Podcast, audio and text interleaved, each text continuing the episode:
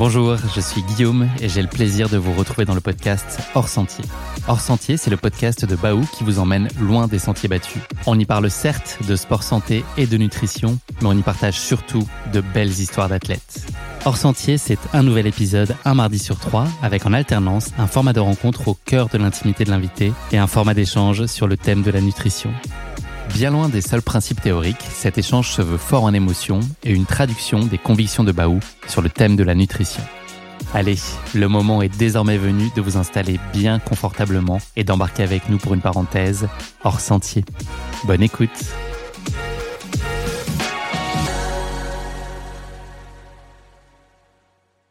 Salut Vadim, bienvenue dans ce 17e épisode du podcast Hors Sentier by Baou. Salut, ça va?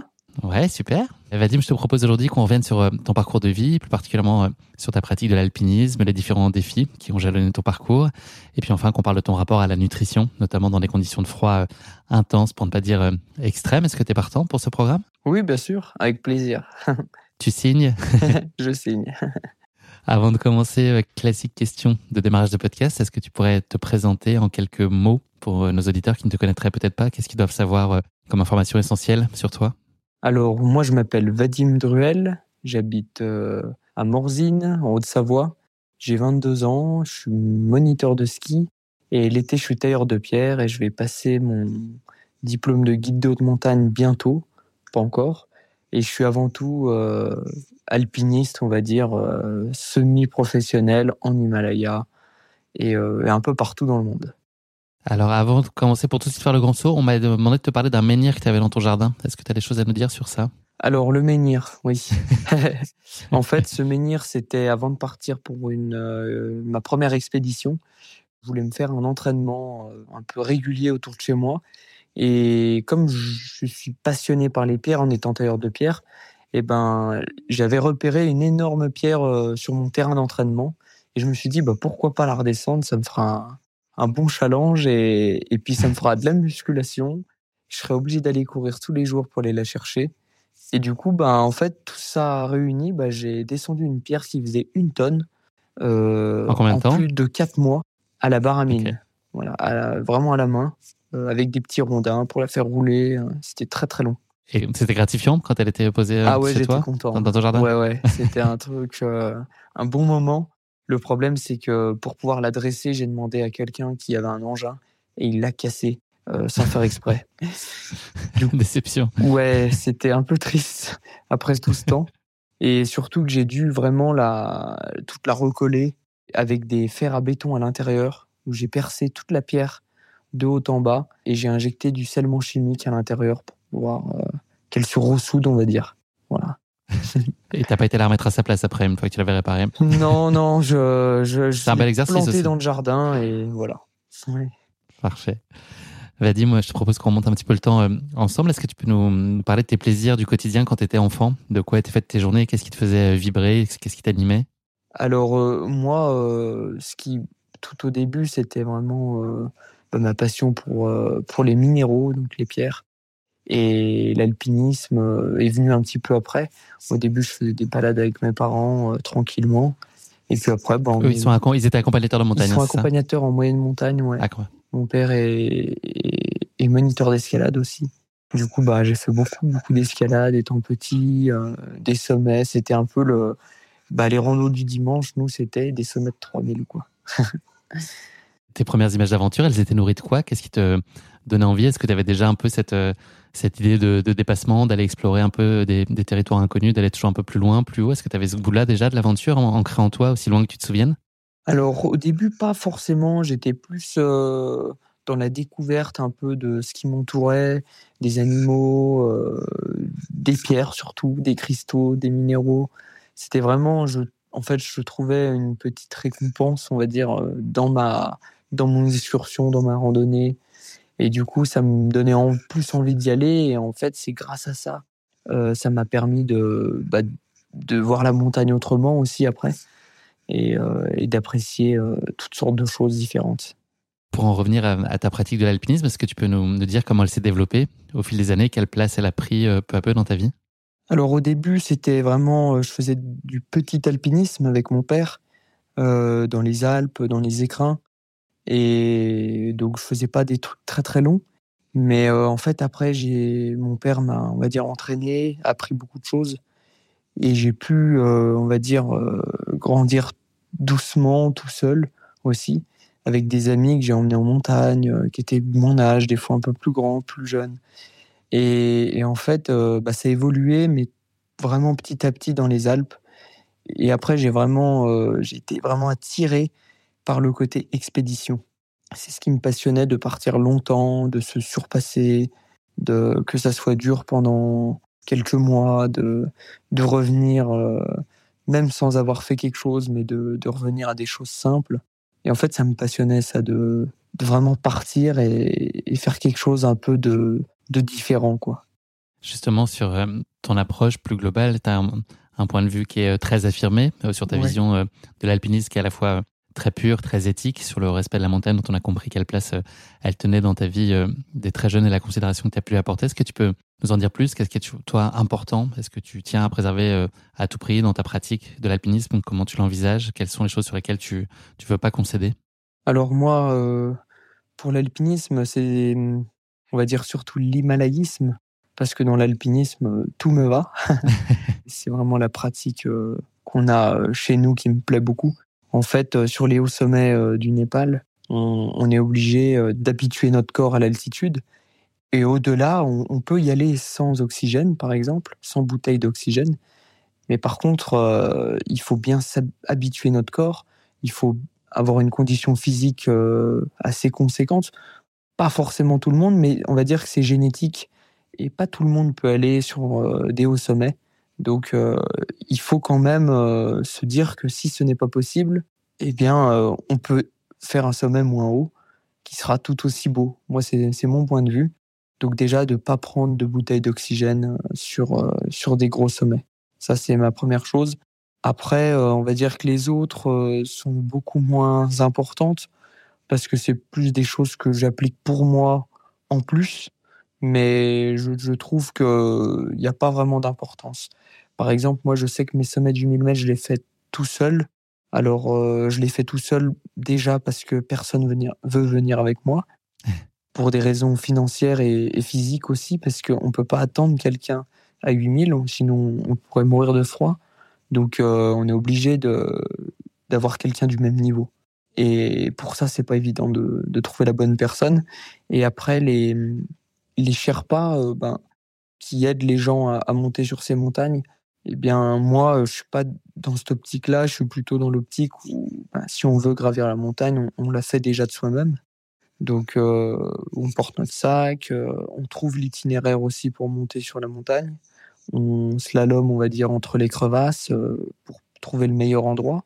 Et tout ça, bah, c'est une, c'est une expérience, c'est un savoir-faire que dans les Alpes, on a quand même, parce que l'alpinisme, c'est quand même assez vieux, hein, ça a bientôt ouais, 200, 300 ans presque. Donc, euh, voilà, on a vraiment un savoir-faire, nous, euh, sur la nivologie, tout ça. Et c'est ce que d'autres personnes n'ont pas. Et je pense que c'est une chance aussi, donc euh, autant en profiter et, en profiter bah, soit à deux, soit tout seul, mais de vraiment faire la montagne de soi-même avec nos connaissances. Tu as parlé là de dépassement tout à l'heure. Il y a une notion un peu corollaire à ça qui est la, performance. Est-ce que pour toi c'est indispensable euh, ou à défaut essentiel d'être toujours en quête de records, de dépassement Est-ce que cette idée d'être le premier, le plus jeune, le plus haut, est-ce que ça c'est fondamental ou est-ce que c'est plutôt la, la pureté de l'esprit de ce que tu vas entreprendre comme expédition qui va primer? Ou est-ce que l'idéal c'est d'arriver à concilier les deux à la fois qu'il y une approche très très pure et éthique et puis en même temps euh, d'essayer de, de marquer d'une pierre blanche une réalisation? Alors moi, euh, on va dire que ce qui me motive vraiment, c'est déjà d'être sur la montagne. J'ai envie de, découvrir ces beaux endroits, de passer du temps au pied de ces grandes montagnes magnifiques. Et en fait, à une expédition, je n'avais pas réussi à monter au sommet à cause du mauvais temps. Et en fait, j'en ai retenu que des bons souvenirs parce que j'étais resté longtemps au pied de la montagne. J'étais quand même monté à 7000 mètres. Et j'avais vraiment eu des belles vues, des, beaux moments, des beaux levers de soleil. Et je pense que c'est vraiment tout ça qui m'a. Oui, il y a le côté défi, il y a le côté dépassement. Et puis après, la cerise sur le gâteau, bon, on va dire que c'est le record, c'est tout ça. Mais moi, je vais pas pour faire un record, je vais déjà euh, pour me faire plaisir. On va dire que oui, je vais essayer d'aller au plus vite dans, ma démarche, mais euh, c'est pas vraiment l'objectif premier. Voilà. Tu es euh, jeune, tu nous l'as dit, tu as 22 ans. Est-ce que ça peut être irritant parfois qu'on te renvoie à ton âge dans tes performances ou autre Est-ce que pour toi, ça n'a aucune importance, aucune signification de, de s'attacher à, à, ton âge et de mettre en perspective tes réalisations avec ton âge? Est-ce que c'est quelque chose qui peut t'irriter? Alors, euh, non. On va dire que parfois, ça m'aide beaucoup. Parce qu'il y en a, ils se disent, ben, peut-être que plus tard, il fera encore plus de choses. Mais aussi, parfois, au camp de base, euh, par exemple, on va dire que c'est un problème. Parce que euh, les gens me négligent et prennent pas en compte si j'ai des, des conseils à leur donner sur euh, la, neige qui vient de tomber ou plein d'autres choses comme ça qui ils me prennent un peu pour un, pour un enfant. Voilà. Tu as donc 22 euh, ans et euh, je l'ai dit et, et, relevé déjà beaucoup de défis, réalisé beaucoup d'expéditions. Est-ce que tu pourrais revenir peut-être sur une ou deux d'entre elles en particulier pour nos éditeurs Je pense notamment à mai 2023, par exemple, dans les plus récentes, ton ascension euh, du troisième euh, plus haut sommet au, monde, peut-être en 2021 aussi, quand tu es monté sur le Manaslu. Enfin voilà, parce que tu as peut-être une ou deux expéditions pour, euh, pour plonger aussi nos auditeurs dans, ton univers Alors, ouais, c'était une, une, superbe expérience. J'étais sur le Kanchenjunga, un sommet à 8586 mètres, donc qui est le troisième plus haut sommet de la Terre. Et je suis parti du 11 mai, euh, non, pardon, du 11 avril jusqu'au 1er juin. Et j'ai dû faire deux tentatives sur cette montagne euh, parce que déjà le temps de s'acclimater, on a pris trois semaines. Et ensuite, euh, on a fait une première tentative où, en fait, il y a quelques pierres qui sont tombées du sommet. Donc on n'a pas pu monter. Et beaucoup de personnes sont redescendues. Certaines personnes même sont parties du camp de base. Et donc, c'était un petit peu compliqué là-bas, euh, dans ce camp. Et moi, je suis resté cinq jours avec euh, un ami allemand, Louis. Et du coup, euh, il m'a dit, allez, on se motive et, on va essayer de partir pour un prochain, une prochaine fenêtre météo. Et en fait, on en a eu une quelques jours après, cinq jours. Et là, c'était, c'était la bonne. Donc, eux sont partis trois jours avant moi, le temps de monter camp par camp parce que eux ils font des ascensions on va dire euh, normales, c'est-à-dire que à chaque camp d'altitude ils, montent. Donc le premier jour ils montent au camp 1, deuxième jour camp 2, troisième jour camp 3 et euh, donc il y a quatre camps sur cette montagne et moi voilà, je pars vraiment du camp de base la veille du sommet. Euh, je pars aux alentours des midi ça dépend un petit peu. Je monte la première partie dans l'après-midi jusqu'on va dire au camp 3, camp 4 et après, je me change et je mets des, ma combinaison en duvet, mes chaussures en duvet, pour pouvoir monter à 8000 mètres euh, ensuite toute la nuit. Et donc, je suis arrivé au petit matin, euh, au bout de 19h43 d'effort, euh, bah, sur le sommet du Kange. Et c'était, c'était un sacré moment. Il faisait moins 50 degrés au thermomètre. Il faisait très très froid. Et j'avais fait la première de ce sommet en one shot, donc du camp de base au sommet. Et c'était le dernier sommet de, de 8000 mètres euh, avoir été gravi euh, en one shot. Donc j'étais content, c'était une première. Et je pense qu'une première, c'est plus savoureuse qu'un record. Qu'est-ce qui t'en reste là aujourd'hui? Comment tu sors euh, d'une expédition, d'une aventure comme celle-là? Qu'est-ce qui te reste de ça? Quelques mois après, là, est-ce que tu penses souvent euh, Qu'est-ce que ça peut être changé en toi en termes de peut-être confiance ou créer de nouvelles envies? Je sais pas. Alors, ça m'a ouvert des, de, de, nouvelles portes. Parce que comme j'ai fait une tentative juste avant, en fait, je suis monté deux fois 8000 mètres. Et du coup, ça m'a créé de nouveaux objectifs pour mes futurs projets. Donc, d'essayer peut-être d'enchaîner euh, plusieurs sommets de 8000 euh, en une expédition. Et puis aussi, ça m'a, ça m'a ouvert l'esprit sur plein de choses, euh, sur les notions d'oxygène, sur, j'ai eu, j'ai eu aussi des, des gelures aux mains donc, euh, mais tout, tout, le bout de mes doigts ont gelé, donc euh, je n'ai pas ressenti mes doigts euh, jusqu'au mois de septembre. Donc c'était un petit peu long. Donc six mois où je sentais rien au bout de mes doigts. Et c'est revenu, hein, le, médecin m'a dit que ça allait revenir. Donc tant mieux. Mais voilà, c'était un petit peu long. Et peut-être en 2021 aussi le Manaslu, donc le huitième plus haut sommet du monde. Là aussi sans oxygène, sans corde en mode euh, summit push en près de, de 13 heures. Est-ce que tu peux nous raconter aussi cette première? Pour toi, tu étais le plus jeune, donc alpiniste, à, cette occasion à, dépasser les 8000 mètres Oui, alors euh, c'était vraiment Là, c'était ma première expédition, donc juste après le menhir que j'avais sorti euh, du Colorati. Et c'était, euh, j'étais vraiment dans l'inconnu, on va dire, de la haute altitude. Donc j'étais très content jusqu'à 6-7 000 mètres. Mais après, j'avais peur. J'avais peur et, et du coup, j'étais très prudent et tout s'est bien passé.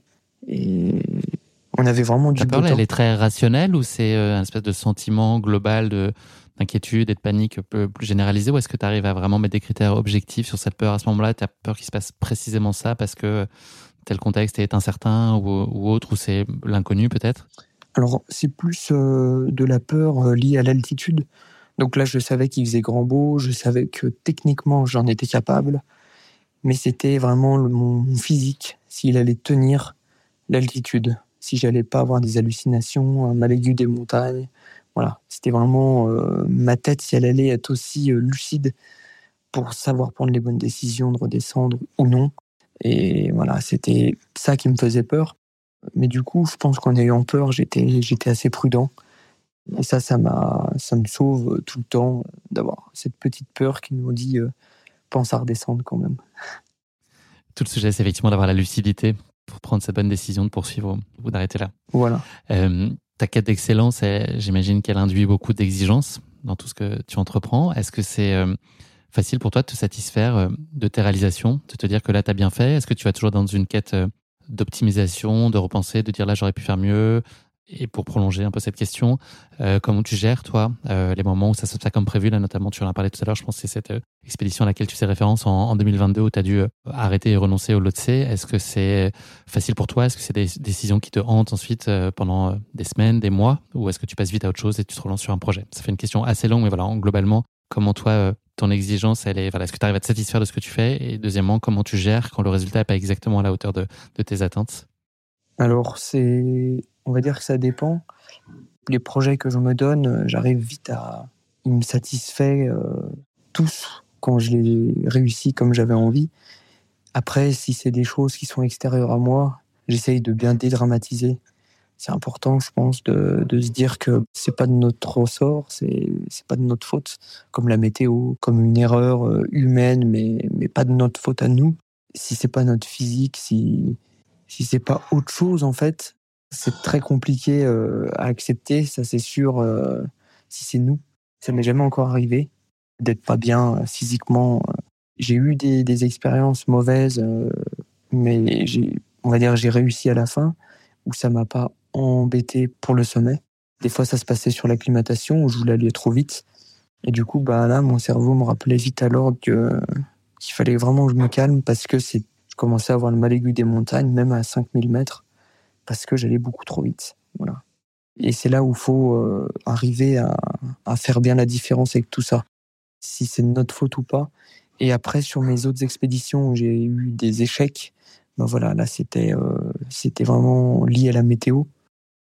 Bon, il y a une expédition où on avait la météo et le côté très très technique, où là, de toute façon, euh, vu l'équipe qu'on était, avec les conditions de neige, tout ça, la météo mauvaise tous les jours, c'était impossible. Quoi. Donc, euh, j'en ai tiré du positif parce que c'était sympa. On a passé euh, des bons moments euh, où j'ai appris beaucoup de choses. Et du coup, bah, c'était très enrichissant, mais je regarde pas des mauvais souvenirs, à part des fois quand ça se passe mal, ou là, bah, ça fait plus dur à accepter. Quoi. Et comment tu fais face à des événements parfois plus tragiques? Tu nous as parlé tout à l'heure de Louis, qui est malheureusement décédé accidentellement sur le Kengshen Junga, là en, en 2023. Là, est-ce que c'est, j'imagine, un, cran euh, bien au-delà en termes euh, émotionnels euh, Et c'est des choses auxquelles on s'habitue jamais, je pense. Comment est-ce que toi, tu gères aussi ces émotions-là? Alors, c'est vrai que c'est des moments très, très difficiles. Après, quand on fait de la montagne sur des sommets comme ça, de 8000, il faut arriver à accepter le risque, que ce soit nous ou quelqu'un d'autre. Et en fait, c'est presque... Enfin, c'est facile à dire, mais c'est presque plus dur quand c'est quelqu'un qu'on apprécie beaucoup parce que nous, nous-mêmes, on, l'a choisi de, partir là-bas. Donc, s'il nous arrive quelque chose, on l'a choisi, c'est notre problème. Et bien sûr, on met tout en œuvre. Enfin, moi, le premier, pour pas qu'il m'arrive quelque chose, j'ai un téléphone satellite, je, fais attention, j'ai beaucoup de choses dans mon sac pour pouvoir faire gaffe. Mais euh, c'est vrai que quand c'est quelqu'un d'autre, là, c'est pas évident. Et mais après, je me dis, voilà, c'est, j'essaye pareil de, c'est le cours de la vie en général. C'est normal au bout d'un moment de, de mourir. Et du coup, moi, j'essaye de mettre euh, ça sur un point positif qui a été tout le contexte, toute l'expédition.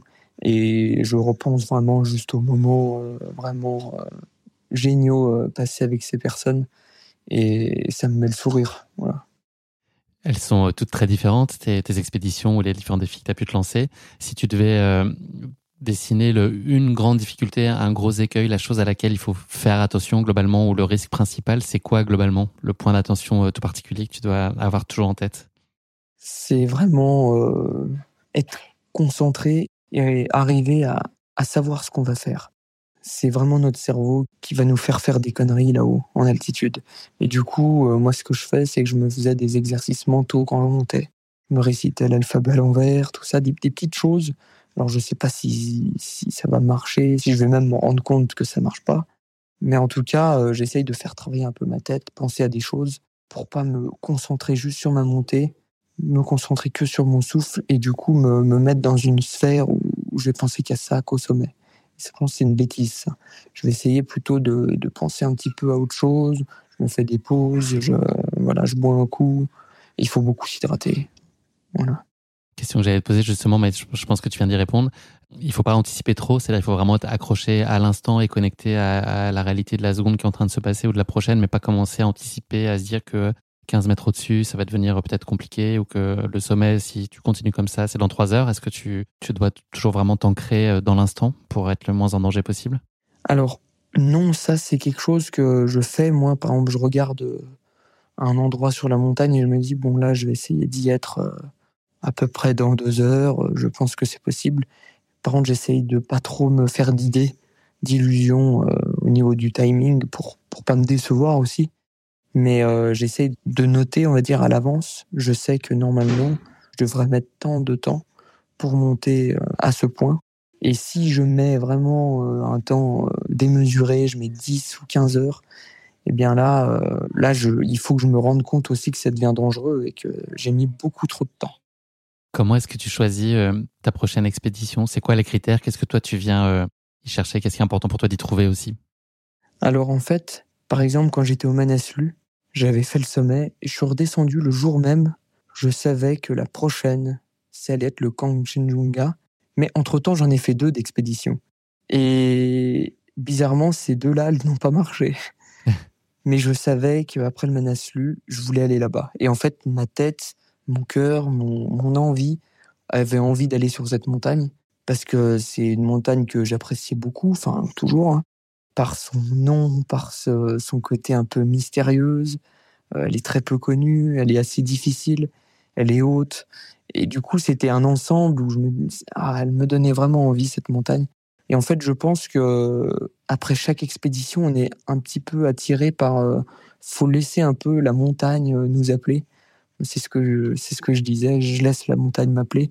Et en fait, euh, je sais pas. C'est, en fait tout mon corps va une fois que je serai, j'aurai décidé d'une montagne, ben en fait tout mon corps, tout ça, tous mes sens vont être euh, que sur cette montagne. Je vais l'entendre de partout. Je vais, je vais regarder que ça sur euh, sur internet, des photos, des l'itinéraire. Voilà, c'est ça. Donc c'est le cœur qui guide au départ. Voilà, exactement. Ton projet.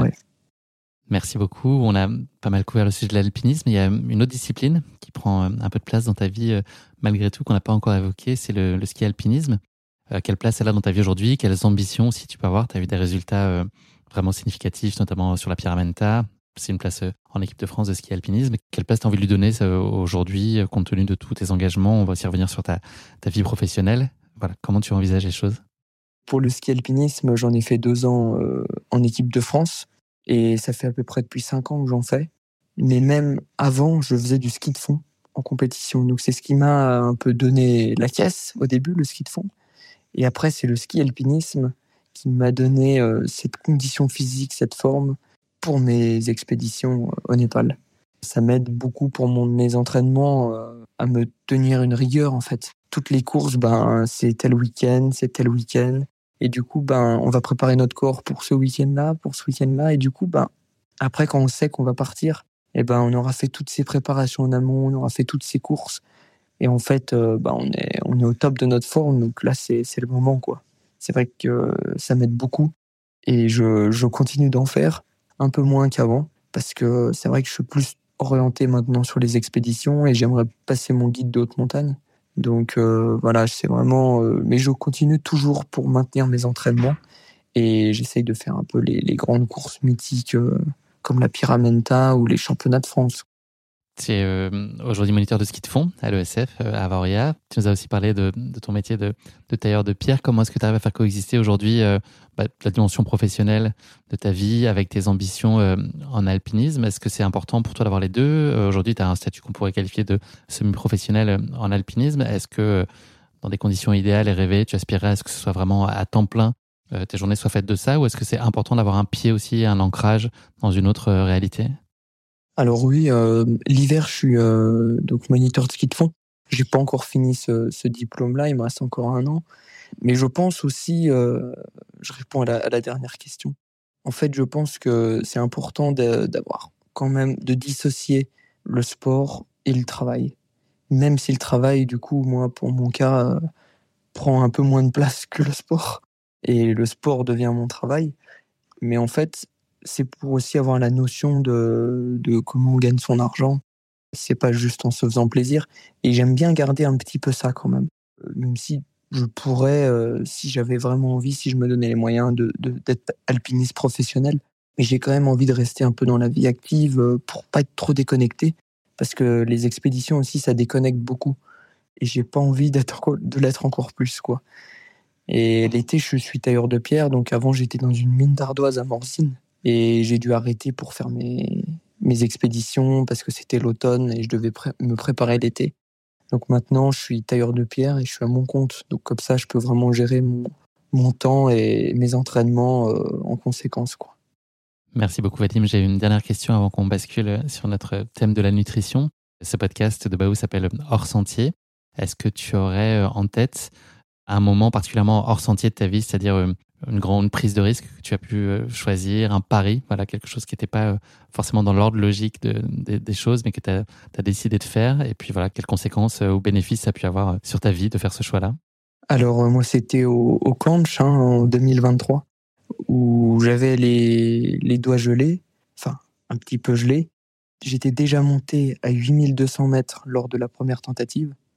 Et en fait, euh, je voulais repartir quand même en one shot et sans oxygène euh, pour pouvoir remonter euh, à 8000 quoi. Donc c'était un pari assez compliqué et difficile.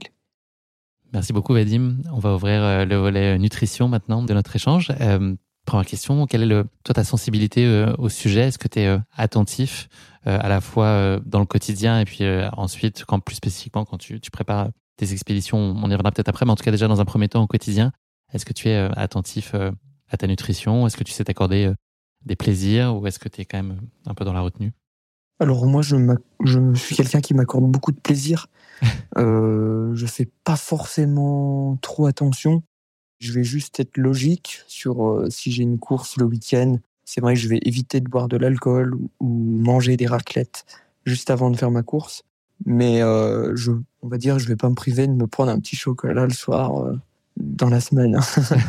voilà, je, je, me laisse vivre quand même, euh, j'aime les bonnes choses.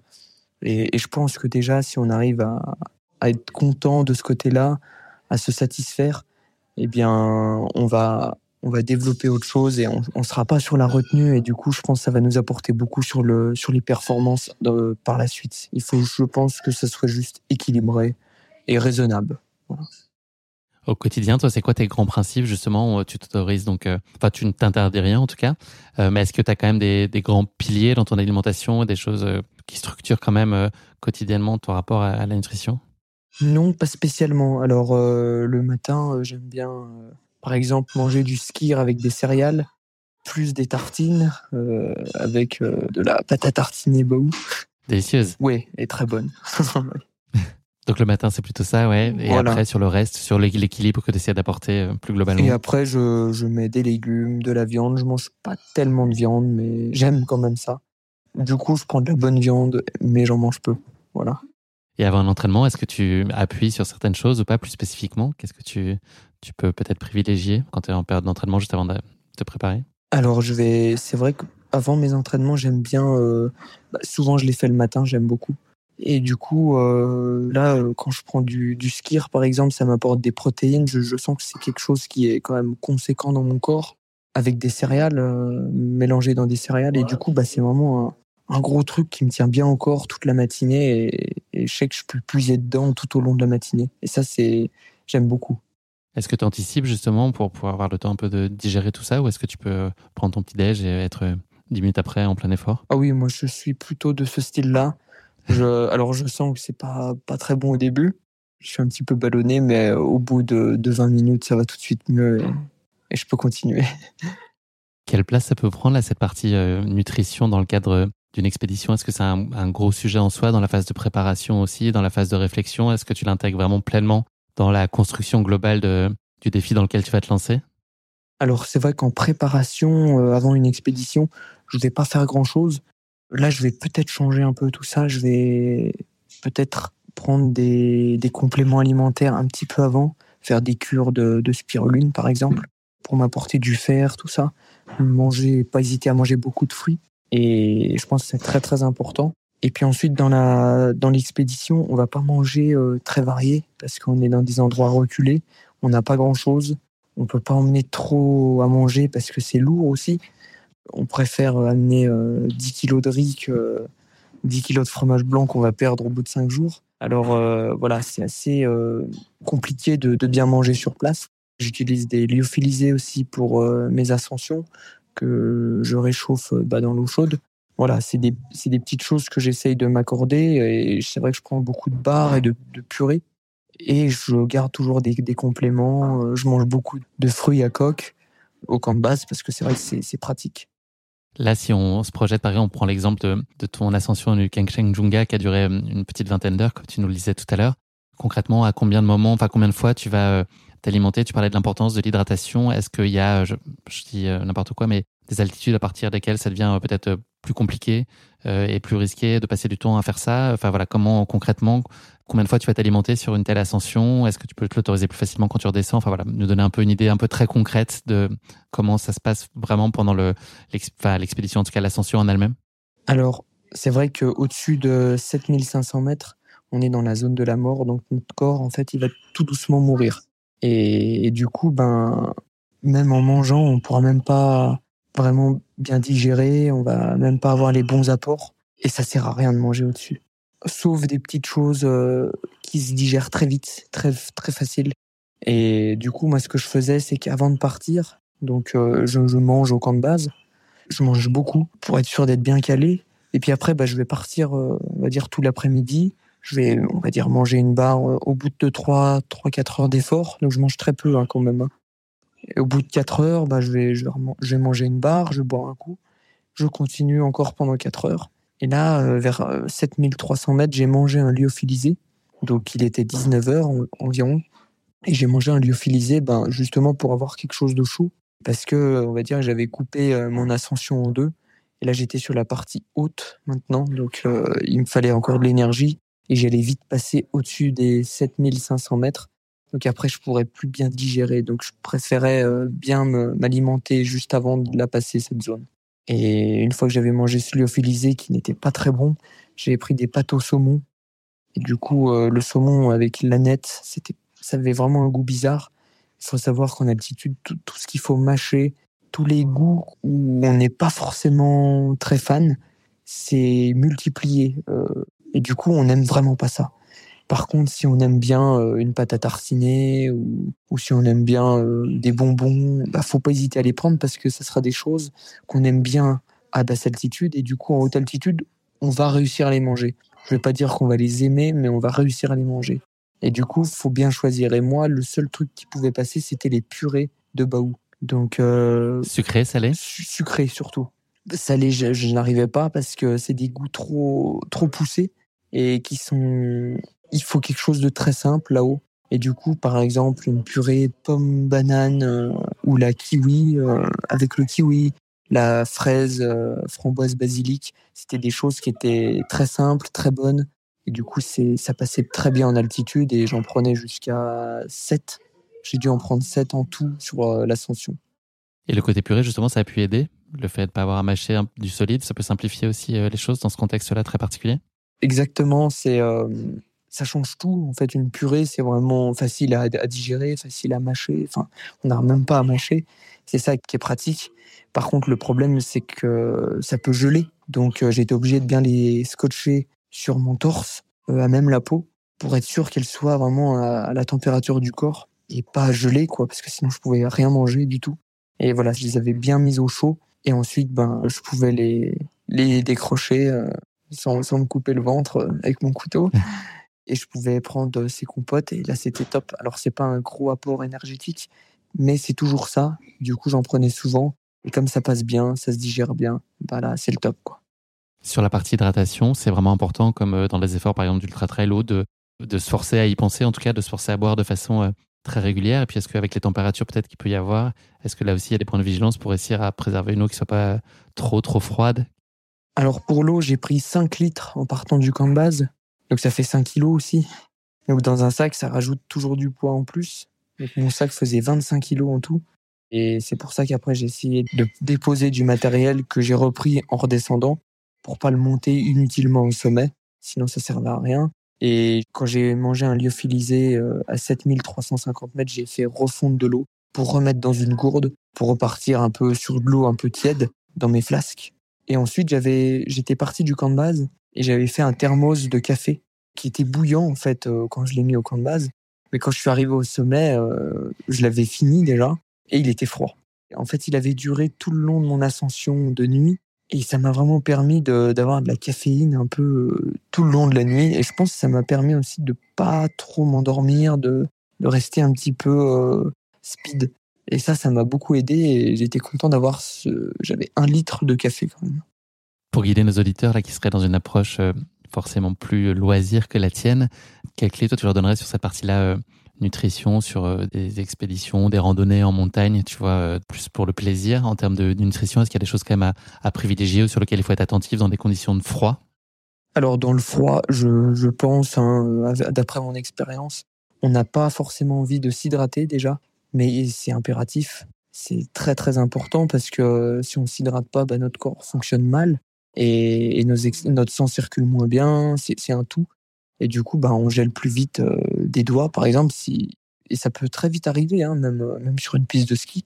Et voilà, je pense déjà le, l'hydratation c'est très très important et la nutrition toujours essayer de garder euh, un apport régulier, même si vous mangez pas beaucoup, c'est on n'a pas besoin de de manger quatre barres baou dans un entraînement de deux heures. Moi, je le fais jamais. Je vais manger une demi barre baou en trois heures, par exemple. Mais par exemple, si c'est un autre jour où je suis pas bien, et eh ben là, je vais, je vais prendre deux barbaou. Euh, j'ai pas vraiment de, de limite, c'est vraiment comment je me sens au moment. Et suivant la chaleur, suivant. Voilà. Il y a beaucoup de facteurs qui rentrent en jeu. Et je sais que par exemple, l'été, je vais beaucoup moins manger parce qu'il y a moins de différence de chaleur. Et euh, je pense que c'est ça aussi qui fait beaucoup la différence euh, sur nos entraînements et, nos ascensions. Je vais en revenir à toi sur la partie récupération post-expédition. Est-ce qu'il y a toi, des choses que tu vas privilégier pour favoriser la récupération en termes d'alimentation Ou est-ce que très vite, tu reviens à une alimentation un peu habituelle? Alors euh, moi, sur euh, quand je reviens d'expédition, je vais, je vais vraiment au début avoir envie de fruits, de fromage blanc, de yaourt. Alors c'est vrai que bah, je vais pas être bien parce que mon corps n'est plus habitué à ça. Je vais avoir mal au ventre, mais j'ai tellement besoin de quelque chose de frais que ouais, j'ai vraiment besoin de ça pendant peut-être un mois, un mois et demi.